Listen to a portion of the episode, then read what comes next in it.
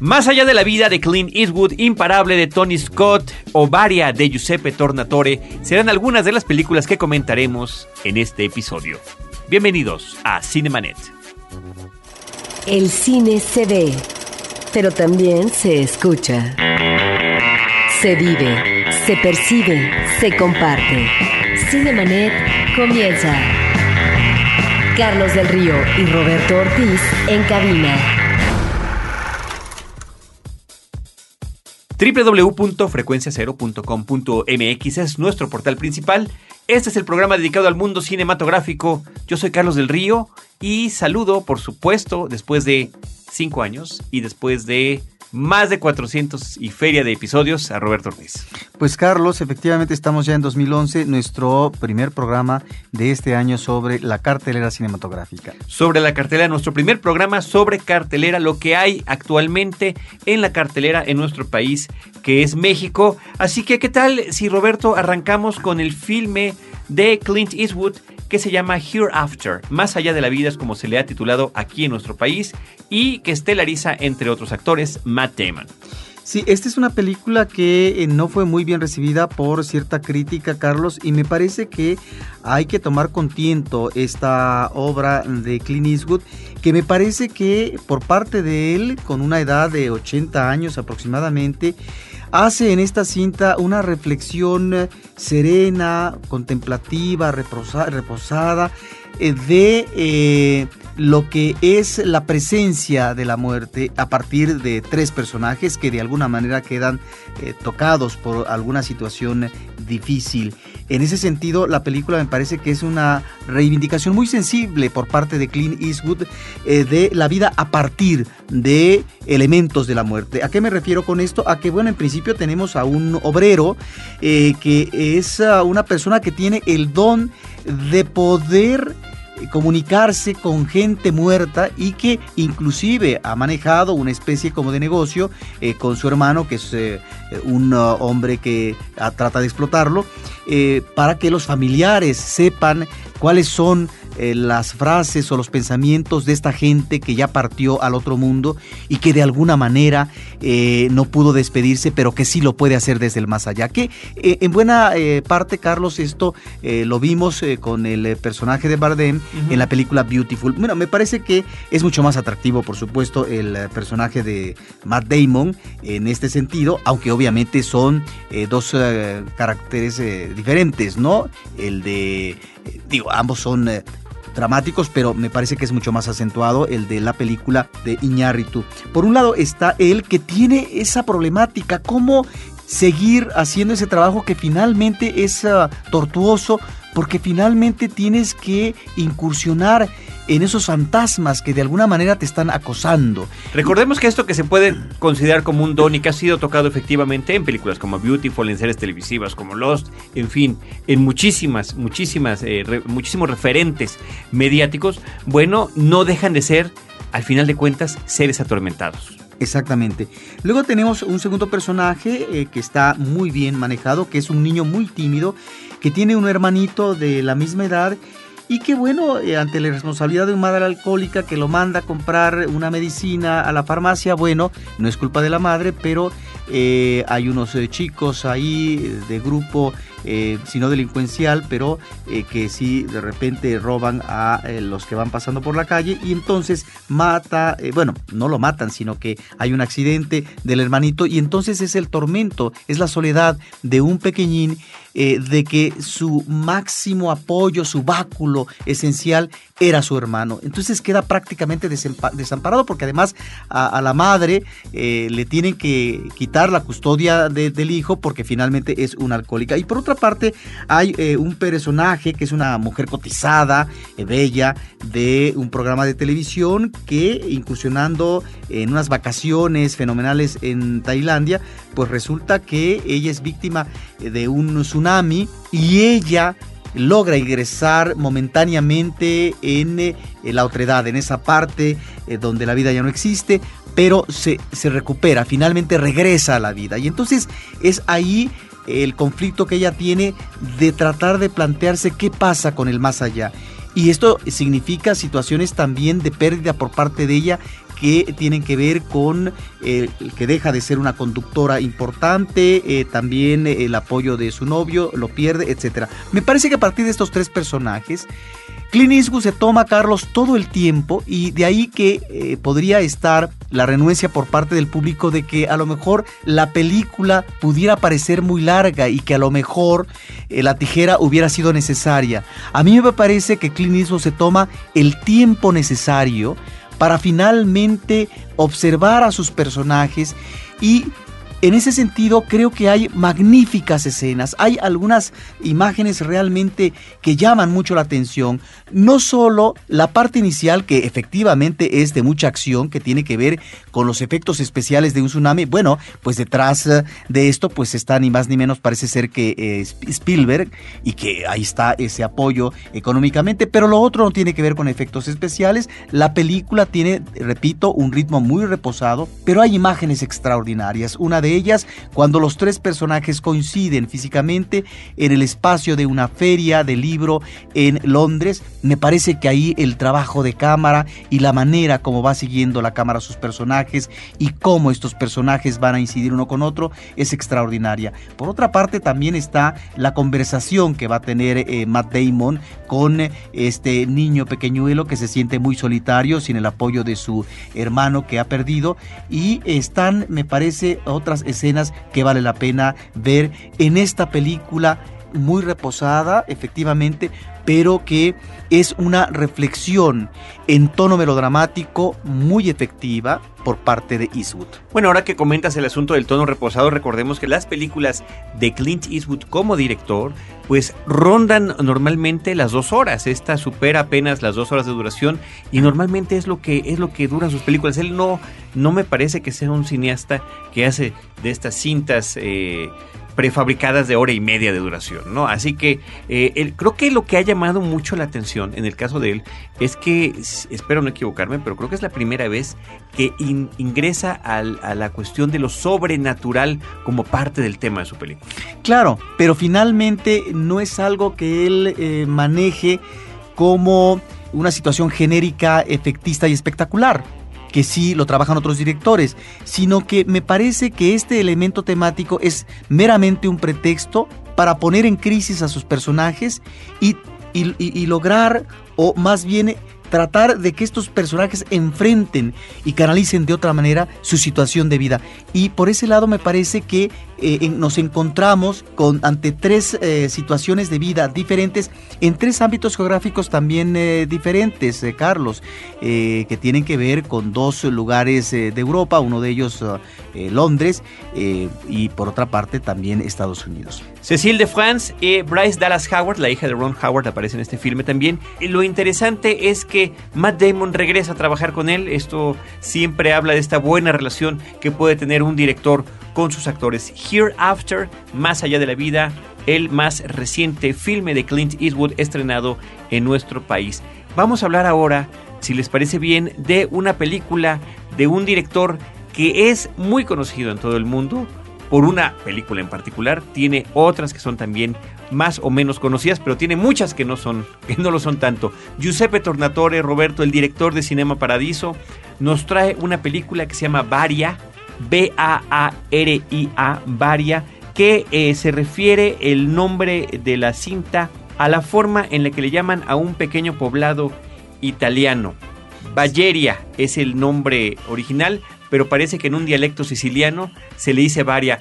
Es ni más ni menos el poblado de origen de Giuseppe Tornatore y en esta ocasión con una serie de tintes, por una parte autobiográficos y por la otra históricos de su poblado, está presentando la que puede ser una de sus películas más ambiciosas en términos de toda la épica que representa. Una épica que transcurre a lo largo de diferentes décadas, una épica que transcurre a lo largo de un sinnúmero de personajes de la vida de una familia.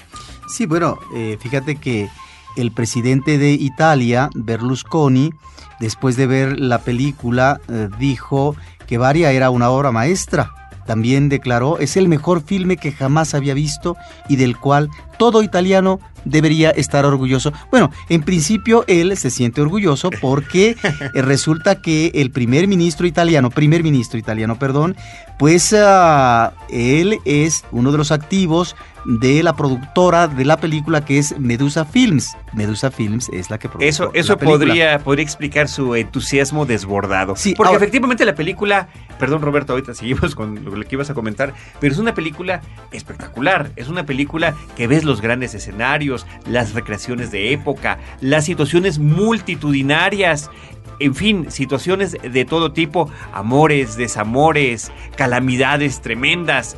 Y tiene además una cuestión muy interesante que es una edición como muy vivaz que te traslada a través de una serie de juegos de las acciones de los personajes y de intercortes a diferentes épocas. Sí, es de lo mejor. Y bueno, esto que tú estás diciendo tiene que ver con la cobertura de producción, Carlos. Esta es una película que costó 25 millones de euros. Eh, tal vez Tal vez es la película más cara del cine italiano hasta el momento, pero además se llevó seis meses eh, de producción, muchos actores, eh, locaciones, etc. Bueno, esta es una de estas cintas épicas que obviamente nos recuerda otras más del cine italiano como Novecento de eh, Bernardo Bertolucci. Y esta cinta en particular sí es una película entrañable para este cineasta porque se está remitiendo a su pueblo de origen y aquí nos está narrando diferentes momentos en la historia con mayúscula de Italia a partir de una familia, pero en especial de un personaje que lo vemos desde niño, lo vemos de adolescente y lo vemos como joven ante la injusticia que ve en su entorno inmediato, ingresa al Partido Comunista y él se va a convertir en un hombre de una creencia, de una vocación fehaciente política para que después tenga una, una presencia, un manejo partidario, que, que, también habla de ciertos elementos frustrantes. Y ahí están los momentos que la historia visualiza, Carlos, que es el ascenso y el posicionamiento del fascismo italiano, la Segunda Guerra Mundial, la liberación, donde está la participación de los Estados Unidos, la presencia permanente de la mafia. La injerencia de la mafia en todos los aspectos de la vida cotidiana. Exacta. Pero también están, y eso es una de las cosas que me llaman más la atención de la película, las luchas partidarias por el poder eh, político y lo que va a hacer en el caso del personaje principal por lograr una representatividad social que esto se traduzca finalmente en un mejoramiento de las condiciones de su pueblo. Perdón, y, aparte le da tiempo de meter la, la, la, experiencia del cinematógrafo como lo hizo en Cinema Paradiso. Claro, sí, también lo maneja y bueno, finalmente lo que va a ser ya una etapa más eh, moderna, ya estamos hablando eh, muy alejado de la Segunda Guerra Mundial, eh, donde una Italia entra en una dinámica de mayor prosperidad económica, pero también está la mirada de Tornatori con estos, um, estos negocios mal habidos o digamos en contubernio de corrupción por parte de políticos, empresarios y de la delincuencia organizada. Todo esto está bien eh, en el guion, Carlos, eh, en, términos, eh, me parece, de planteamiento de la historia italiana, pero ahí es donde creo que el tipo, si no de reflexión, de mirada que establece Tornatori, es muy superficial, ¿sí? Y yo creo que la película vale más por lo que es la vida de sus personajes y no tanto por el referente de los elementos históricos. Sin embargo, sin embargo, me parece que hay una parte que eh, yo hubiera querido que, aunque lo hubiera no existe, lo sabemos, que se abocara a este tema con una eh, mayor uh, profundidad y que sí me parece como elemento temático interesante en la cinta. Él nos remite a una lucha del Partido Comunista que constantemente se ve frustrada a través no solamente de su personaje principal, sino lo vemos en la parte final de la cinta, cómo se alude eh, que se han asesinado a toda una serie de militantes, de, gente del Partido Comunista, y que esto nos remite obviamente a estas luchas difíciles, encarnizadas, y en donde finalmente eh, el Partido Comunista pierde o va a perder presencia en ciertos ámbitos regionales y vamos a ver, porque también está manejado en la película, el ascenso por parte de la democracia cristiana para poder eh, refrendar y consolidarse en el poder político. Yo creo que el problema que tendría la película es que lo que logró también con su máximo ejemplo cinematográfico del que podemos hablar, su máximo referente, que es Cinema Paradiso, que es esa conexión emocional del espectador con los personajes de la película y lo que les está sucediendo, creo que nunca se llega a realizar en, en Varia.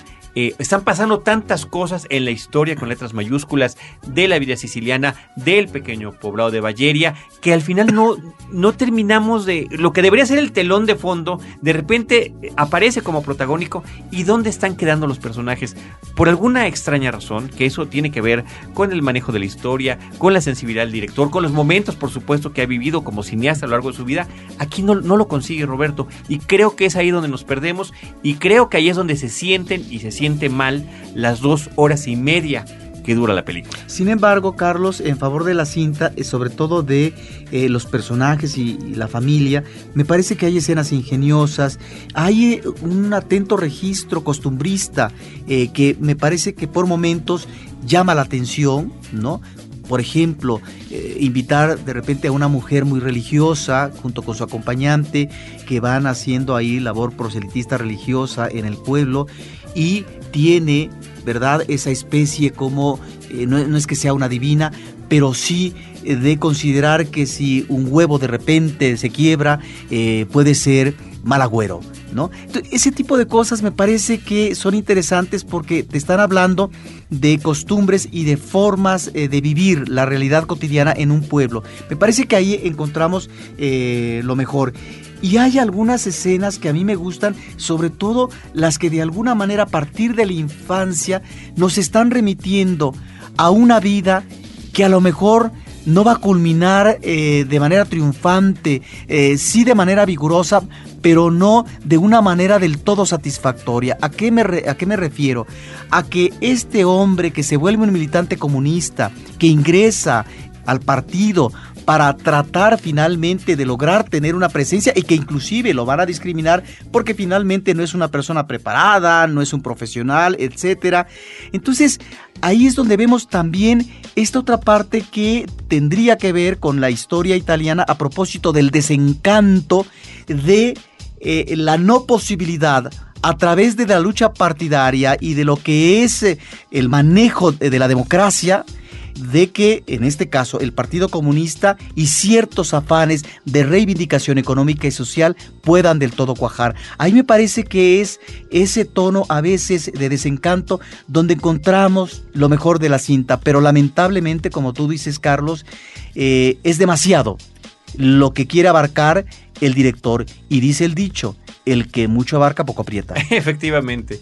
Pues ahí está la película Varia del director Giuseppe Tornatore, además de Cinema Paradiso, él es director de películas como Malena o como La leyenda de 1900, una película que en particular Roberto eh, la tengo entre las consentidas de cierta época y que me parece que no llegó a ser no llegó a ser tan conocida. Varia de Giuseppe Tornatore. Vámonos ahora con otra película que se está estrenando en nuestro país, se llama Los realizadores. El título original es What Just Happened. Es una cinta del 2008, una cinta que nos está llegando con cierto retraso, una película del director y guionista Barry Levinson y que está basada en el, el libro que es eh, más bien de no ficción, un libro real que hace el productor Art Linson, también que es, el, guionista de la película, sobre sus experiencias en Hollywood como pro productor en este tremendo estira y afloja con eh, las compañías productoras, los actores, los directores,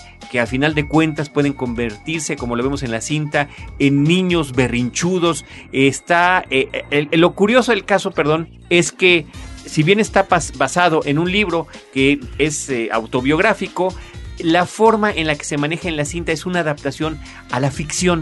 Es decir, se crea otro personaje, no es el autor del libro. El peso de la película recae sobre, sobre eh, Robert De Niro, como este productor que está lidiando con la vida personal y la vida profesional al mismo tiempo. Un, direct, un productor que tuvo una mejor época, pero que finalmente está llegando a un declive y eso se pone de, de manifiesto cuando arranca la cinta porque él está en una fotografía para una revista de 30 productores y lo están dejando ya a un ladito, ¿no? Como diciendo, tú ya vas de salida, tú no puedes estar en los lugares centrales, la forma en la que te vamos a acomodar en, en la foto de grupo es, es ya prácticamente donde puedes desaparecer. Desafortunadamente la película no, no resulta del todo interesante. Hollywood visto por el mismo Hollywood siempre puede ser una, una cosa que se cuestione la forma en la que ellos mismos están retratando.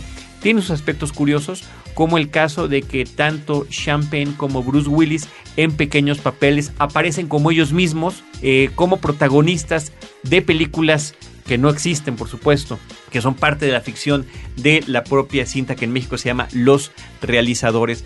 Y lo que habría que decir a favor de la película es que logra llegar a tener ciertos momentos de tensión que podrían ser de situaciones inesperadas.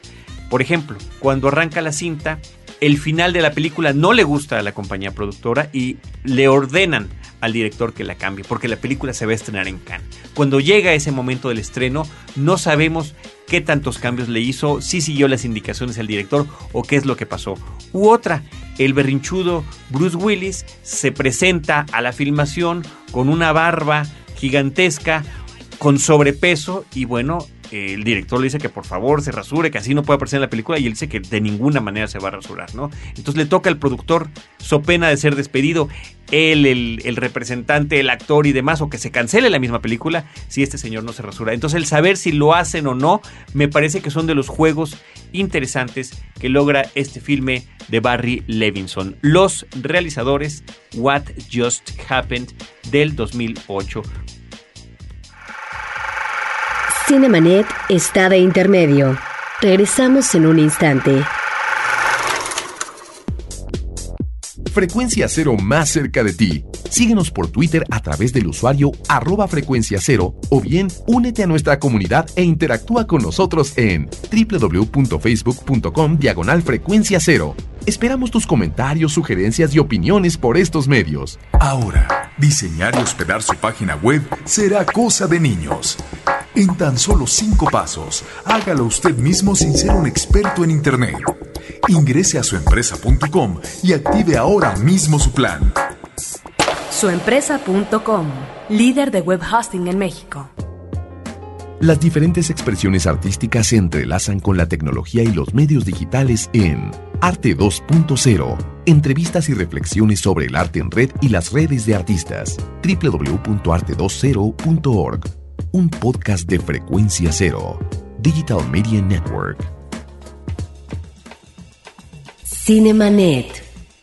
Robert, nos vamos ahora con la película Unstoppable, Imparable de Tony Scott, eh, protagonizada por Denzel Washington y Chris Pine, este joven que poco a poco trata de posicionarse. Por una parte lo está haciendo como el capitán James T. Kirk en la saga de Star Trek, eh, así como le está, como la reestrenó de alguna manera, como la revivió J.J. Abrams, pero también aparecieron en películas tanto de bajo presupuesto como una que vimos sobre un fin del mundo o esta cinta del hermano de Ridley Scott. Ahora, no es que él no tenga sus atributos actorales, pero en esta película me parece que está elegido porque es un actor atractivo, es un guapín, digamos.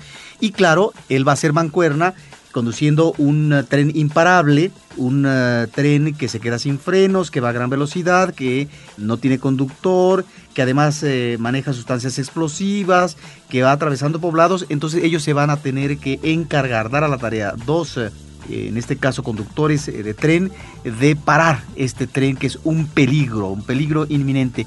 Su pareja es Denzel Washington y ahí me parece que está una mancuerna que la sabe manejar bien Tony Scott eh, que es Denzel Washington, un actor maduro, eh, reconocido ya, y el actor joven que no es que esté despuntando, que sino que va consolidando su carrera y que aquí finalmente es eh, la cara bonita de la película. Es una película que comienza bien y termina mal, Carlos. tenemos ante todo el buen oficio de Tony Scott, que sabe manejar el cine de acción y que por ese lado nos ofrece una serie de eh, escenas eh, que van acrecentando el suspenso. Esto hasta ahí va bien. Después la película me parece que entra en mal camino, me parece, porque se torna excesiva, Carlos, es decir, se trivializan estos afanes de solución. ¿Cuál es la mecánica de solución para lograr que este tren eh, podamos ah, frenarlo? Y ahí es donde el elemento temático conserva un aura, me parece, un tanto inverosímil, aunque bueno, sabemos que este tipo de acción genérica, Carlos, pues obviamente está, eh, estará siempre manejándose con este tipo de ingredientes. Aunque se mencione que está basada, en, un hecho de la vida real. Por el hecho de estar basada en hechos de la vida real, es que, es que eh, debería de tener elementos que nos pudieran eh, hacer entender que es más, ah, más, más creíble. Y lo digo porque, Carlos, porque de repente estos dos conductores uh, ferrocarrileros que eh, se van a volver de manera inminente héroes, héroes instantáneos, eh, resulta que toda la acción que nosotros como espectadores estamos viendo, ¿sí? Al mismo tiempo los familiares eh, de estos personajes y la comunidad estadounidense, pues le dan seguimiento porque, bueno, a través de un helicóptero resulta que la acción de, la, de la cinta se corresponde con la acción que eh, un medio como la televisión está llevando de la situación cada vez más eh, exasperante que se está viviendo. Eh, ahí es donde la película me parece que se torna, se dispara y se vuelve excesiva. Pero bueno, me parece que toda la parte inicial es una parte que uno la logra saborear porque finalmente, repito, está el oficio de Tony Scott y donde sabe manejar ¿no? este elemento de la acción y sobre todo el seguimiento de una locomotora que de repente pareciera que se convierte en eh, personaje, ¿sí? Y estos eh, dos conductores, ahí está el otro elemento que puede ser atractivo para el público, estos dos conductores que eh, van a incursionar en una crisis mayúscula pero al mismo tiempo esto sirve para que hablen, aborden eh, sobre lo que está pasando en sus respectivas eh, vidas. Uno con una mujer ya ausente porque ha muerto y el otro porque ha entrado en crisis eh, de relación marital con su mujer. Ahí está la última película de Tony Scott. El dato curioso, Roberto, sería que es su segunda película al hilo con el tema de los trenes. Recordemos que la pasada fue Rescate del Metro 123, que es como le llamaron en México, The Taking of Pelham 123, que también, por cierto, era protagonizada por Denzel Washington junto con John Travolta y que eh, desde algún, hace unos años, pues eh, este hombre, Denzel Washington, se ha convertido como en su actor de cabecera. La película previa había sido Deja Vu, que también fue con él, o pocos años antes, Man on Fire, Hombre en Llamas, que fue filmada aquí en la Ciudad de México. Tony Scott con su película Imparable, Unstoppable, que finalmente como entretenimiento me parece que es bastante cumplidor. Ah, claro, sí, uno se pasa un buen rato. Muy bien, vámonos ahora con una que nos viene de una coproducción entre muchísimos países, eh, principalmente Rusia y Francia, una película que se llama Le Concert, el gran concierto, es como se llama en México, y que es dirigida por el rumano Radu Mihalino, de quien hemos visto, Roberto, hace algunos años, una película que se llamó El tren de la vida, me parece que quizás sea su, su, cinta más recordada en nuestro país.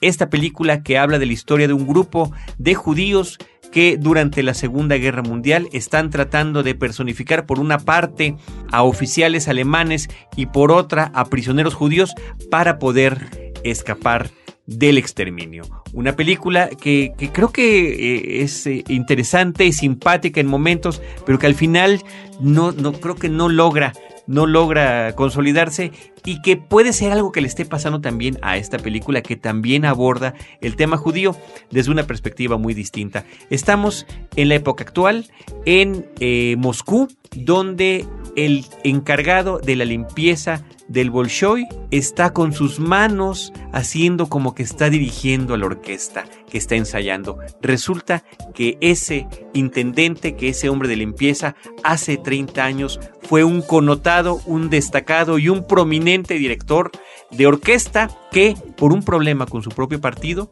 con el Partido Comunista, con Brezhnev, con la situación de no permitir que sacaran a los judíos de su orquesta, pues se, se lleva, lo mandan, ¿no? A las cloacas. Al ostracismo. Eh, sí, al ostracismo y, y, bueno, y les va peor a algunos de los miembros de su orquesta. Resulta que limpiando una de las oficinas ve que llega un fax de París, de un, de un auditorio de París, donde están pidiendo la presencia del Bolshoi para un concierto dentro de dos semanas. Él toma ese papel, oculta, borra los correos electrónicos y empieza a juntar a sus eh, compañeros, a sus camaradas de otros tiempos, de a los músicos de su orquesta, para ellos presentarse en Francia y suplantar al Bolshoi y poder hacer su tener su gran concierto, ¿no? El gran concierto del título de la película. La película, en ese sentido, Roberto, es muy entretenida. Es una película donde la multitud de personajes bien manejados se vuelven entrañables porque empieza a rescatarlos. Uno es conductor de una ambulancia, otro es tendero, otros se dedican a las mudanzas, pero son todos hombres apasionados, son todos hombres con un gran talento que además eh, y esto, bueno, lo sabemos porque inclusive pasa en nuestro país, quien, quien se dedica a las artes pero que tiene que hacer otro trabajo, su instrumento musical lo tienen siempre a la mano, ¿no?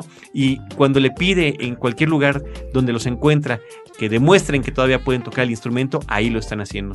Hay una serie de confusiones, es una película que tiene que ver también con la posibilidad de que los descubran o no antes de que llegue ese concierto, sobre cómo se comportan este grupo de personas que pues vienen de, de un de la historia de un régimen autoritario y que después no logran encontrar un justo lugar en su vida, cómo se comportan cuando de repente tienen este gran viaje a París. Es una película muy entretenida, con momentos muy entrañables y que además tiene ni más ni menos que la presencia de Melanie Laurent, una mujer extraordinariamente hermosa, a quien ya vimos ya vimos, por supuesto, en la película de Bastardos sin Gloria, donde la tenemos plenamente identificada, pero que aquí, eh, si bien no tiene uno de los papeles principales, creo que es uno de los papeles importantes dentro de la trama, porque el director de la orquesta exige para poder hacer el concierto que una violinista francesa, que es la interpretada por Melanie Laurent, sea la eh, solista al violín de las piezas de Tchaikovsky que ellos van a interpretar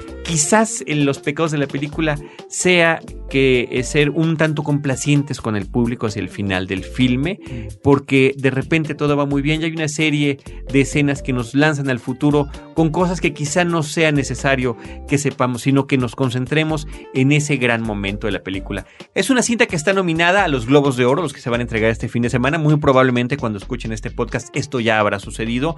Parece que no tiene las mejores posibilidades de ganar, pero esto significa, Roberto y querido público, la calidad con la que se está manejando el nivel de alcance internacional que puede tener una película como esta. Eh, se exhibe en nuestro país en 20 salas únicamente, así que es cuestión de buscar geográficamente la que mejor quede. Creo que es una película que eh, vale la pena disfrutar. Le Concert el gran concierto del 2009. Eh, vámonos ahora con la película que ya está estrenada los próximos tres días, The Next Three Days, de Paul Haggis, con Russell Crowe y Liam Neeson. Un estupendo reparto y un director que, bueno, pues ya ha alcanzado la fama y la gloria anteriormente. Sí, un director que realmente llama la atención cada vez que uno ve una de sus películas. Yo recuerdo una de 2007, Carlos, que me gustó mucho, que se llamó El Valle de las Sombras, donde maneja muy bien el drama de sus personajes. En este caso estamos ante una película que podría ser más eh, eh, pues eh, de corte, si no genérico, sí de manejo de la acción. En principio esto es un remake de una cinta francesa que también se presentó creo que en un tour de cine francés reciente que se trata de un uh, eh, personaje que está casado con una mujer, tienen eh, un hijo y de repente su esposa es acusada de haber asesinado a su jefa y queda como la asesina y finalmente así lo dictamina un juicio eh, porque el asesinato sucede en el estacionamiento junto al carro de la supuesta asesina de tal manera que me parece la cinta está retomando el personaje del falso culpable que reiteradamente trabajó Alfred Hitchcock en su cine. Y aquí es el esfuerzo, el afán, la lucha y finalmente la decisión que entraña eh, dejar de lado el ámbito de la legalidad, en tanto que la legalidad como sistema de justicia no funciona para poder reivindicar a una mujer que muy posiblemente no cometió ese asesinato, bueno, pues el esposo se dedica a planear lo que va a ser la salida de la cárcel de la esposa para que puedan irse a otro ámbito geográfico donde finalmente no puedan ser perseguidos, acosados y metidos a la cárcel no solamente la esposa, sino el padre y sobre todo cuando de por medio hay un hijo. Entonces está, me parece que ahí planteado este esquema, eh, Carlos, argumental de el hombre que de manera personal eh, se enfrenta a, un sistema que finalmente no puede él congeniar con él porque no le dan la salida necesaria que él está clamando. Bueno, la película, Carlos, tiene un magnífico trabajo de, la acción. Hay eh, en la parte final dos escenas que son las escenas eh, de la liberación por parte del esposo, bueno, o el intento, mejor dicho, pero por otra parte de la persecución, que es extraordinaria y que ahí es donde sí creo que podemos encontrar la diferencia a veces de un buen o mal manejo de la acción. Me estoy refiriendo a la parte final en términos de comparación de la película de Ridley Scott. Imparable. Imparable y a este otro manejo que también tiene que ver con eh, en los últimos momentos tratar de resolver una situación muy difícil por un lado, dos personajes que están tratando de frenar una locomotora que posiblemente vaya a crear un desastre si estalla y sobre todo pérdidas de, vidas humanas. Y en el caso de esta película, los próximos tres días, de que finalmente un trío eh, de personajes pueda salir airoso ante una persecución que pareciera que es imposible de salvar en la ciudad de Pittsburgh, y más aún cuando finalmente está siendo acordonada y haciendo cada vez más difícil que eh, puedan tener líneas de escapatoria. Es una película muy recomendable y por supuesto porque yo sí recuerdo haber visto la película francesa, la cinta original, es infinitamente superior. Es una película que hay que ver y donde seguramente el público... O sea, esta es de las ocasiones en que vale la pena el remake mejor que la cinta original. Sí, Ah, bueno, estamos hablando de una excepción importante, porque yo no conozco la cinta original y normalmente, pues eh, lo que sucede, y esto es, tristemente además una práctica muy común en, en, el cine de Hollywood, hay una película extranjera exitosa y uno o dos años después ya están eh, haciendo el remake, ¿no? Ahí está tan solo la película de Millennium, eh, Los hombres que no amaban a las mujeres, que ya está terminándose por David Fincher y que ya se va a estrenar, o el caso de Déjame entrar, Let the Right One que ya está una película, películas impecables que no veo que necesiten su versión gringa, ¿no? Sino que por favor lean los subtítulos. No, aquí realmente estamos ante una película muy atractiva, eh, muy recomendable y algo que me gusta mucho de este director es que si bien es cierto, Carlos, estaríamos ante eh, estereotipos en este tipo de cine de acción, creo que le da el incentivo eh, suficiente emocional a, a los personajes eh, a lo que es su comportamiento y su conducta, de tal manera que el espectador también logra tomar distancia a propósito de si es o no culpable la mujer, de si esta mecánica de proyecto por parte del esposo vale la pena, qué pasa además con el hijo que queda de repente ahí un tanto marginal y sin el acercamiento y el arropamiento por parte de la madre. En fin, me parece que ahí está también bien cuajado el drama humano de estos personajes. ¿Por qué? Porque estamos ante un director que sabe eh, trabajar también eh, la cuestión de los sentimientos. Los próximos tres días, The Next Three Days, de Paul Haggis con Russell Crowe, Elizabeth Banks, que es la que aparece como su esposa, y Liam Neeson, entre muchos otros actores. Vámonos ahora con la película Terror bajo la nieve, The Thaw. The Thaw en inglés es algo así como el deshielo es una película del 2009, una cinta en la que aparece, no protagoniza Val Kilmer, pero lo mencionamos a él porque es el único, eh, prácticamente el único reconocible eh, actor de la cinta. Una película de, le podríamos llamar de ficción, de ciencia ficción. Es, eh, mencioné que se fue directamente a DVD en Estados Unidos. No se estrenó en cines esto sucede cuando las películas pues no tienen, no son, no tienen la suficiente calidad o presencia o historia como para tener un estreno comercial y las mandan directo a la exhibición en DVD o Blu-ray. Pero también es reconocible Val Kilmer eh, con todos los kilos encima que tiene actualmente. Reconocible su nombre. Reconocible su nombre, sí, qué barbaridad.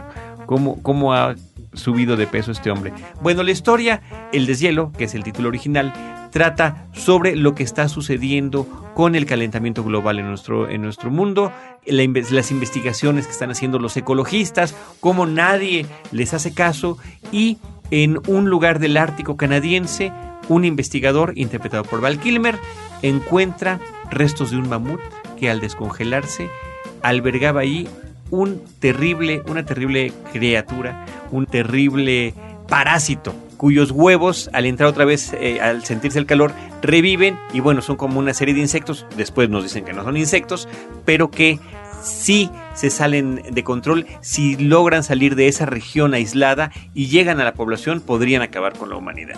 ¿Qué sucede? Entra el concepto del ecoterrorismo.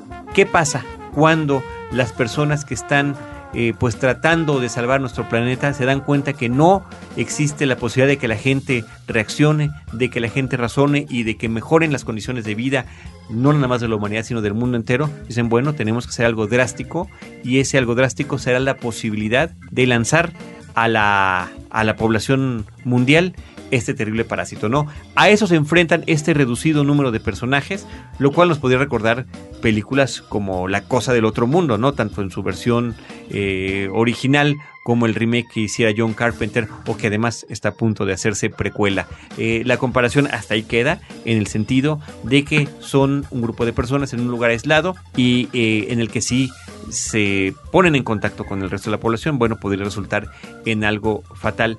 Es una película fallida, es una película que está llena de contradicciones, es una cinta que lamentablemente podría haber tenido una, premisa interesante. El asunto de los eh, de las pequeñas criaturas invertebrados, les llaman simplemente sin dar ninguna explicación de más, los invertebrados que son como unos pequeños insectos que eh, primero, primero evolucionan y encuentran un cuerpo para poderse reproducir y después devorarlo. Este, me parece que son efectos especiales sencillos pero eficientes en la película y nada más. Así que ahí está el deshielo, de Zoo o Terror bajo la nieve, como se llama aquí en nuestro país. Roberto, otra película que no es particularmente eficiente, también protagonizada por Robert De Niro, ya habíamos mencionado una cinta de Robert De Niro hace rato, es Los Pequeños Fockers, Little Fockers, de Paul White con Ben Stiller, Robert De Niro y Dustin Hoffman. ¿Cuántas se han hecho? Esta es la tercera. Es la tercera, Carlos, sí. Es, es una película finalmente inútil. Si bien es cierto que la primera tenía sus elementos con los personajes eh, y sus contradicciones, sus dificultades, eh, las familias de una pareja matrimonial. Eh, cuando estiras demasiado un argumento original, Carlos, y no encuentras elementos ingeniosos que puedan respaldar una segunda o tercera parte, entonces la historia incursiona ya por vetas que finalmente se tornan muy forzadas. Creo que es lo que sucede con esta tercera parte. Yo recuerdo eh, que sí encontré algunos elementos eh, cómicos eh, que finalmente se, recibían bien en la primera cinta, pero en esta tercera, Carlos, se llega al absurdo, a la reiteración. Me parece que ya es una película en donde los personajes dan muy poco de sí, son personajes que están denotando ya un cansancio llega decía yo, si no al absurdo, si a lo grotesco, el personaje, por ejemplo, de Robert De Niro. Entonces se vuelve una película maniquea y que en la parte de la comicidad humorística no funciona del todo. Es lamentable, Carlos, porque bueno, estamos ante pues actores eh, ya muy connotados con eh, diferente registro, como un Robert De Niro, como un Dustin Hoffman, como un Ben Stiller, pero me parece que no funciona e inclusive también pues una Barbara Streisand. Pues ahí están Little Fockers, no hay nada más que agregar, los pequeños Fockers que ya tiene algún tiempo en eh, la cartelera de nuestro país.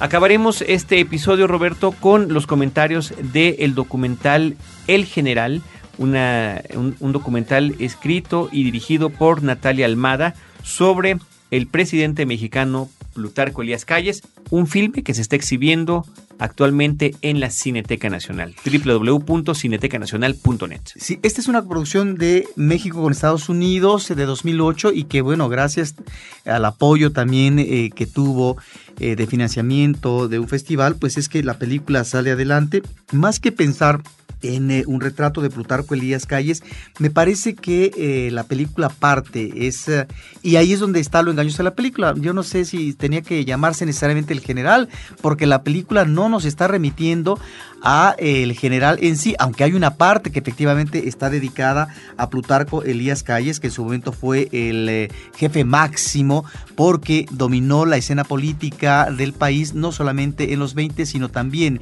tiene una influencia importante a principios de los 30, a tal grado que cuando llega presidente eh, Lázaro Cárdenas, pues lo exilia.